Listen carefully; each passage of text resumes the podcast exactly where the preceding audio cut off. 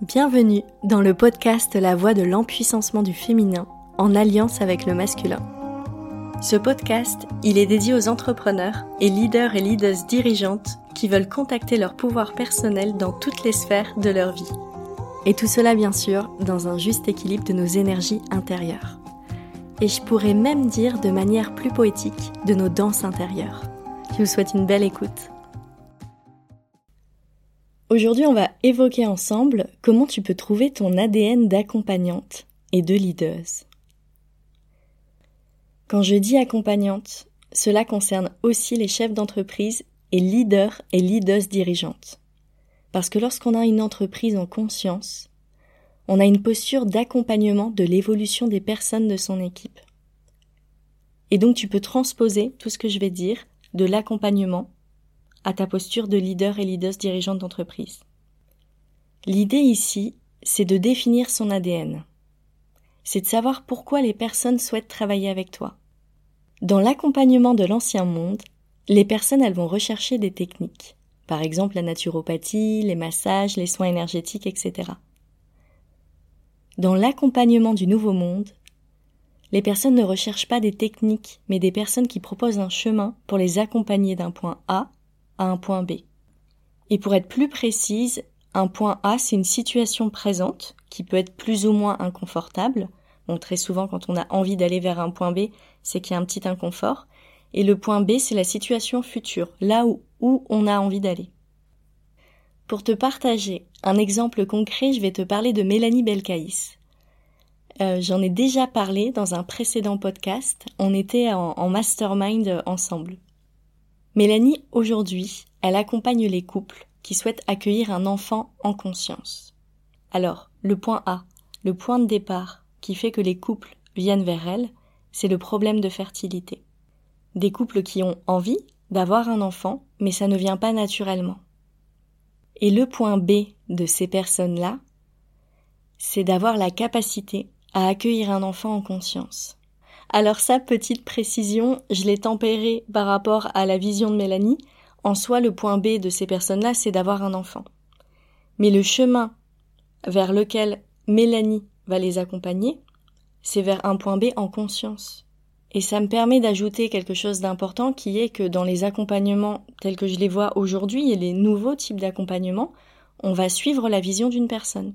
Et donc c'est-à-dire, je connais Mélanie et je sais que elle, ce qu'elle souhaite, c'est que les enfants qui arrivent sur cette terre, ils viennent avec un certain degré de conscience. Et donc, elle, son objectif, c'est pas que les gens puissent faire des enfants à tout prix s'il y a, s'il y a, comment dire, je sais pas comment dire, mais vous voyez, des fois, on, euh, c'est un sujet très sensible, donc je fais attention à ce que je dis, mais parfois, on peut avoir envie d'un enfant, euh, ça peut être pour combler des manques intérieurs profonds, parce que le couple, en fait, il y a quelque chose qui s'aime plus, donc on a envie d'avoir un enfant pour ressouder le couple. Il peut y avoir plein de mauvaises raisons dont on n'a pas forcément conscience, et c'est ok parce que on voit même pas nos schémas intérieurs des fois.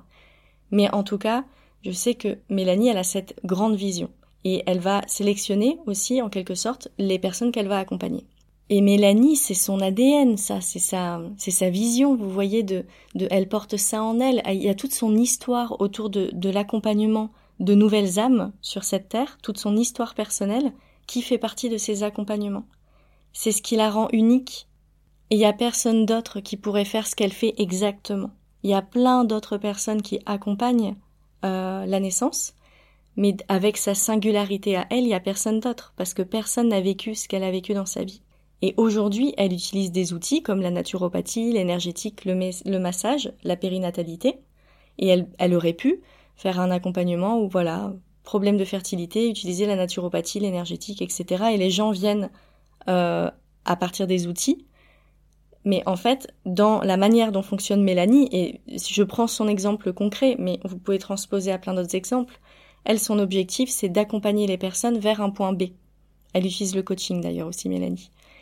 Et quand on accompagne quelqu'un vers un point B, c'est pas la personne qui va dire ah bah non mais là j'aimerais plutôt un massage à ce moment-là ou autre. C'est à l'accompagnant de prendre sa place d'accompagnant et d'être à l'écoute de la personne pour savoir de quoi exactement elle a besoin pour pouvoir arriver à son point B.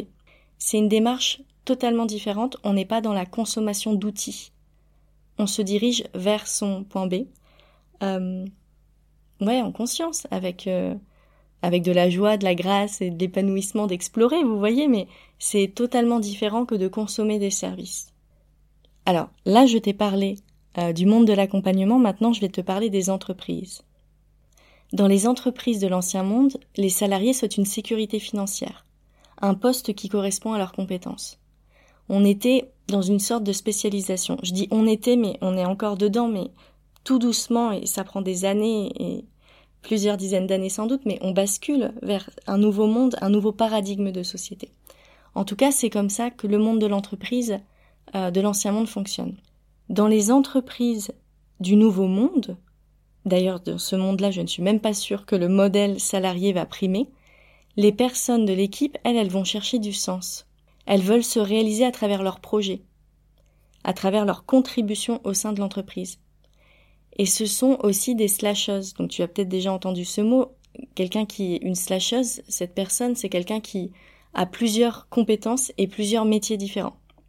Et ça veut dire que ce sont des personnes qui sont capables, par elles-mêmes, en autonomie, d'apprendre de nouvelles compétences quand elles en ont besoin. Donc si elles sentent que sur un projet, euh, elles manquent une compétence technique, managériale ou autre, elles vont se dire, OK, comment je peux monter en compétence moi-même sur ce sujet?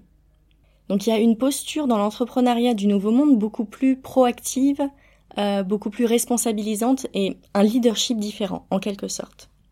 Et donc je te partage ça pour te dire qu'aujourd'hui, que ce soit dans le milieu de l'accompagnement ou dans l'entreprise, on est de plus en plus sélectif sur les personnes auprès de qui on souhaite cheminer.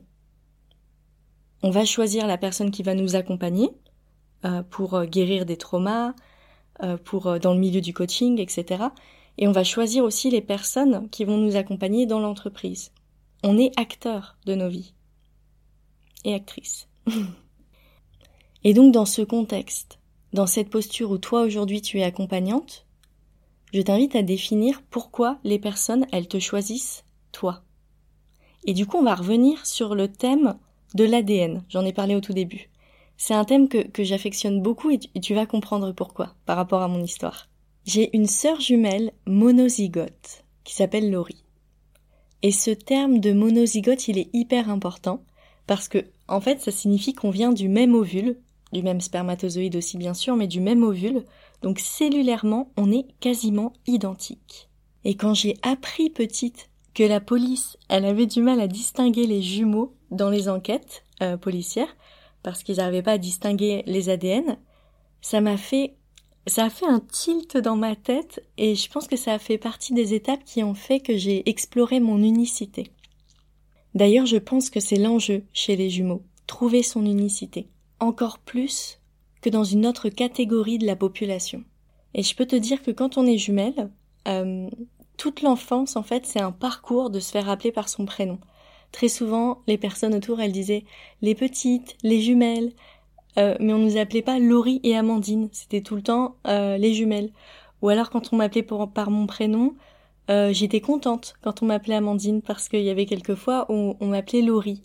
Et c'est quelque chose que qu'on finit par intégrer. Enfin moi je l'ai intégré et voilà, ça faisait partie de ma vie. On est jumelles donc c'est un peu comme ça. Mais du coup c'est vrai que c'est quand même une belle invitation à, à contacter la part qu'on a en soi. Et tout ça, je l'ai compris parce que de l'extérieur, oui, c'était pas si évident que ça de, nous reconnaître, on se ressemblait beaucoup. Et, pour donner une petite anecdote, il nous suffisait de changer nos boucles d'oreilles pour piéger notre père, donc vous voyez un peu l'idée.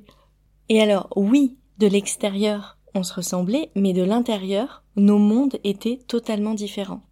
On n'avait pas les mêmes pensées, pas les mêmes émotions, pas les mêmes images de la vie, même si bien sûr ça se ressemblait, mais très très unique en soi. Donc maintenant, pour revenir sur l'ADN, c'est un support génétique. Et dedans, il y a plein de caractères héréditaires d'une cellule. Pour vulgariser, il y a toute ta famille à l'intérieur de toi, dans tes cellules. Alors la bonne nouvelle, c'est que tu n'es pas prisonnière de ton ADN. Il y a aussi l'épigénétique. On sait aujourd'hui qu'en fonction de notre environnement, mode de vie, alimentation, etc., on va activer ou inhiber certains gènes. Et c'est notamment ce qui va permettre euh, aux jumeaux de se distinguer. En tout cas, l'ADN, c'est l'empreinte biologique qui nous rend uniques. Alors, est-ce que tu sais que tous les humains ont 99% de leur ADN en commun? Il n'y a que 1% de notre ADN qui diffère.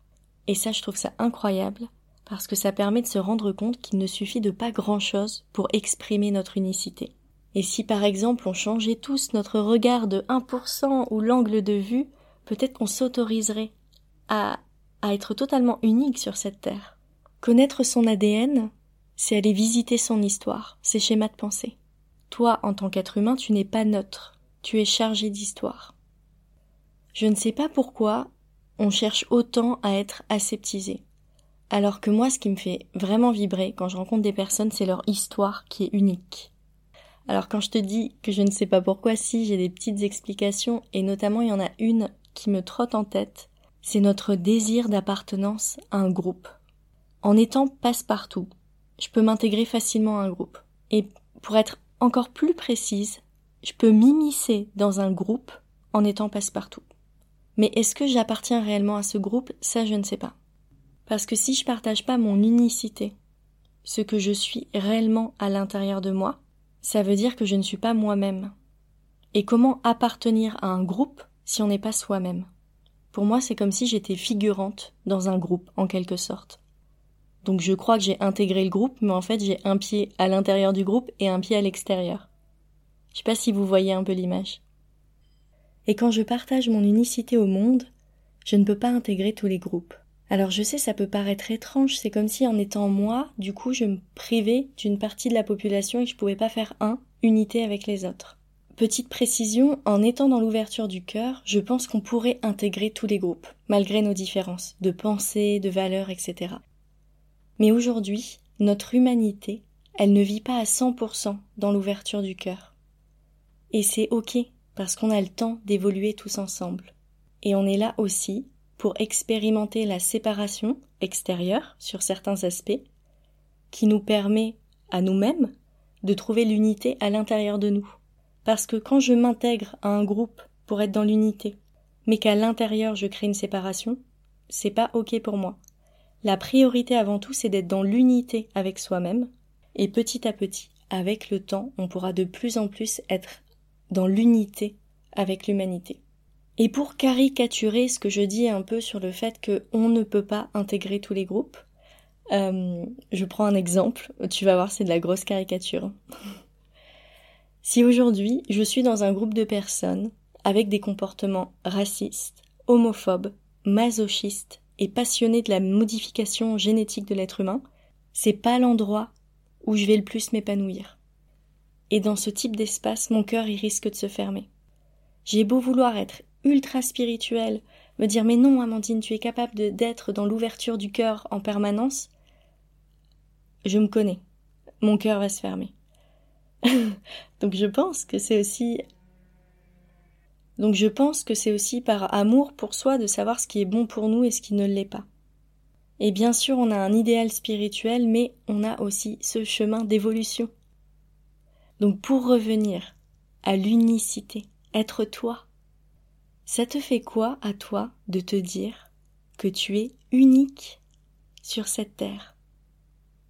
Je répète la question.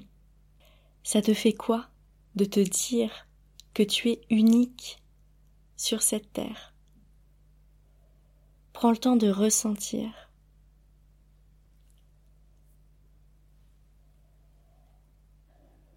Personnellement, quand je prends le temps de me rappeler que je suis unique sur cette terre, je me sens en concurrence avec personne. Et je sens ma lumière, la lumière qui est à l'intérieur de moi, je sens qu'elle grandit vers l'extérieur. Et je me sens apaisée. Alors maintenant, comment définir son unicité? Tu peux commencer par explorer tes valeurs, ton histoire de vie, les challenges que tu as rencontrés, tes talents innés. Pour ma part, mon unicité, je l'explore en permanence. Ça fait partie d'un travail de fond qui ne s'arrête jamais. Et plus je creuse, plus je me découvre, plus je perçois avec précision mon unicité. C'est pas une exploration qu'on fait une fois et après c'est fait. On a tellement été formaté à se confondre dans un groupe que la réinitialisation, pour assumer son unicité, elle prend du temps, et c'est du temps d'exploration dans la vie. Et tu verras que c'est dans les petites actions du quotidien qu'elle se perçoit. Et je vais contrebalancer, c'est autant dans les petites actions du quotidien qu'elle se perçoit que dans les grands sauts dans le vide que tu vas faire. Ton unicité, tu peux aussi la mettre à jour avec les retours de tes clients, tes clientes, ton équipe, parce que par effet miroir, tu vas mieux te connaître. L'autre, c'est un merveilleux miroir pour se connaître, se reconnaître. Et d'ailleurs, je m'arrête un peu sur ce mot-là, se connaître, si on le décompose, c'est naître avec l'autre. Co, c'est l'autre. Se connaître. C'est beau, non? Moi, je trouve ça magnifique. Et puis aussi, c'est important de et puis aussi, c'est important de voyager en soi à travers l'autre. Parce qu'on a une grande capacité, nous les êtres humains, à percevoir nos failles, tout ce qui nous manque.